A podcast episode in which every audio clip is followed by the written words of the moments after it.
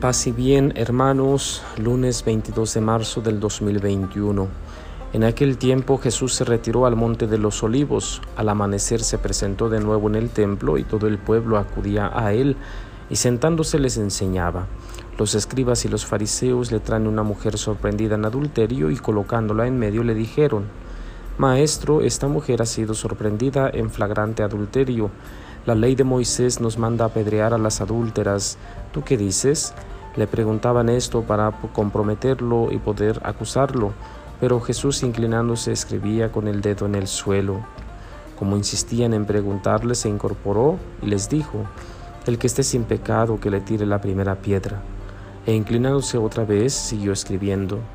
Ellos, al oírlo, se fueron escabullendo uno a uno, empezando por los más viejos y quedó solo Jesús con la mujer en medio que seguía allí delante.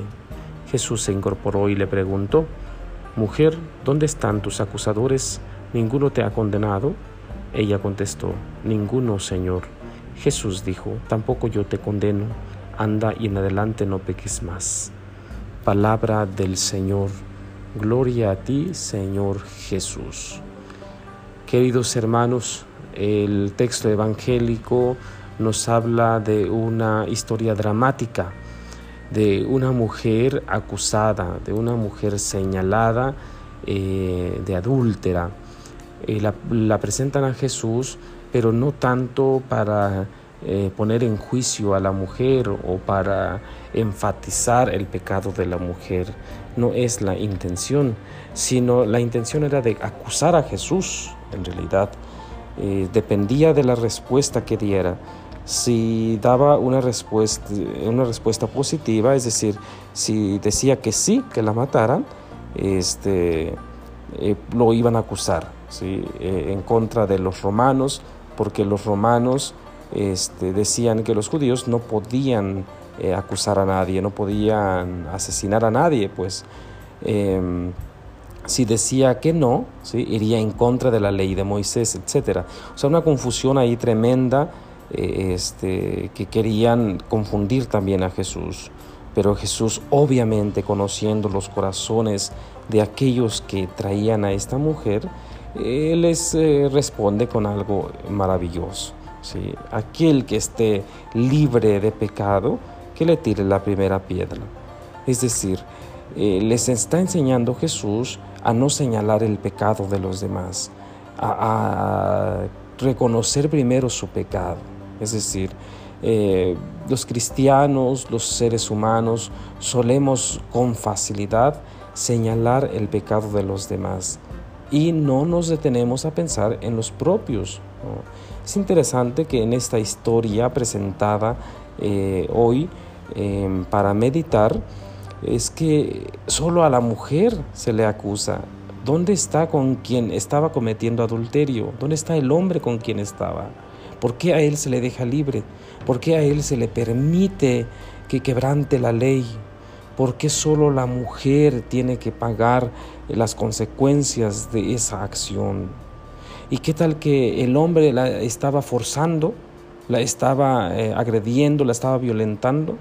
Entonces ya por ese hecho, porque la vieron, entonces es, eh, se merece eh, la muerte.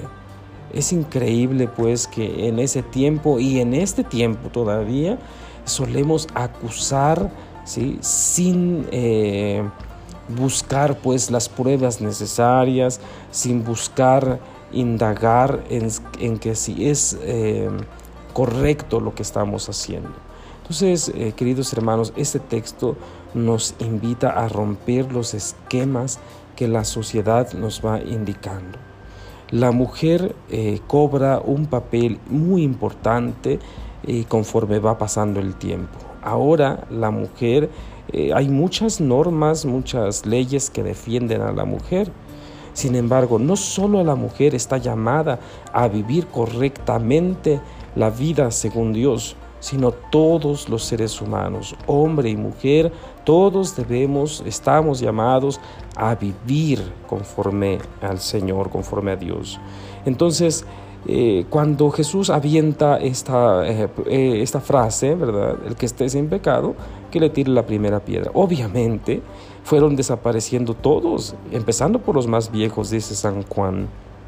¿Por qué? Porque mientras más viejos somos, más pecados vamos acumulando.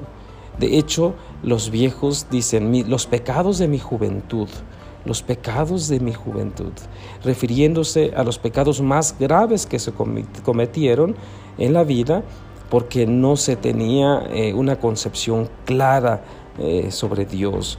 Entonces se vivía eh, fuera de Dios. Entonces, pues claro, venían todos los pecados este, que nos podemos imaginar. Entonces se van retirando, se van separando de ahí. ¿Por qué? porque se dan cuenta que tienen más pecados que ella.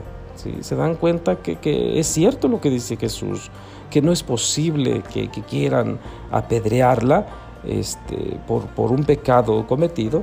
Y, seguramente alguno de ellos, algunos de los que estaban ahí, también había cometido adulterio. Entonces, esta es esto es lo fuerte de este mensaje de hoy que Jesús los hace entrar en sí mismos para que reflexionen seriamente sobre cómo han conducido su vida. Y lo hace también con nosotros que estamos escuchando este texto del Evangelio en este lunes quinto de Cuaresma. No se nos invita pues a no juzgar temerariamente a los demás. ¿sí? Jesús eh, se incorpora, ¿sí? Este, primero está escribiendo en la tierra y después se incorpora y le dice, mujer, ¿dónde están? ¿Dónde están los que te traían? ¿Dónde está la gente que estaba alborotada queriéndote matar? Ah, pues no están. Se fueron. Ah, bueno, yo tampoco te condeno. Nadie ya te condena, mujer. Sí, la mujer eh, cobra un eh, aspecto eh, bien hermoso en después de con Jesucristo, pues, o sea, con Jesucristo adquiere la mujer un papel fundamental. Recordemos que la mujer no valía nada eh, en los tiempos de Jesús. Él empieza a darle eh, sentido a la mujer, le empieza a tratar por igual, ¿sí? De hecho, hay mujeres que le siguen, que escuchan su mensaje y que se convierten también en discípulas, que anuncian el Evangelio, entonces con el estilo propio de la mujer, por supuesto, que, que, es maravilloso. Una mujer eh, tiene aspectos que, que, un hombre no, o sea, la mujer, a la mujer se le permite llegar a lugares, a, personas, este, con, con facilidad, o con, otros, eh, otras formas que, el hombre no, tiene. Entonces, eh, estamos encantados con este texto que Jesús nos presenta el día de hoy y sobre todo que nos habla de la no condenación, pues Jesús no condena a nadie, eh, pero exige, ¿sí? después del perdón exige, no peques más, dice, en adelante no peques más, ya has sido transformada, ya has sido curada, sanada, pero tienes que comprometerte eh, con algo, o sea, es ahí la tarea ¿no? de todos los cristianos. Ojalá que nosotros podamos comprender que la misericordia de Dios existe, por supuesto que sí, pero con una exigencia, a ya no cometer los mismos pecados. Porque si seguimos eh, pecando y confesándonos, pecando y confesándonos, significa que no nos hemos comprometido realmente, que no queremos asumir la vida cristiana. Pues así que fácil, qué fácil ser cristiano, qué fácil manejarnos por la vida. Bueno, al cabo dicen mucha, dice mucha gente, al cabo que Dios siempre me perdona. Sí, siempre te perdona, es cierto, pero ¿dónde dejas tú eh, la invitación que te hace? En adelante no peques más, es decir, comprométete, hazte responsable, ¿sí? De ahora en adelante pues te vas a comportar como un verdadero discípulo de Cristo. He ahí la tarea pues que en esta semana eh, que estamos iniciando podamos eh, comprometernos, empezando por nuestra familia, el lugar en donde nos encontramos, que los otros puedan notar que, estamos cambiando, que nos estamos transformando, que deseamos una vida mejor según Dios, desde la óptica de Dios. Eh, que pasen un bonito día, paz y bien, y la bendición de Dios Todopoderoso, Padre, Hijo y Espíritu Santo, descienda sobre ustedes y permanezca para siempre.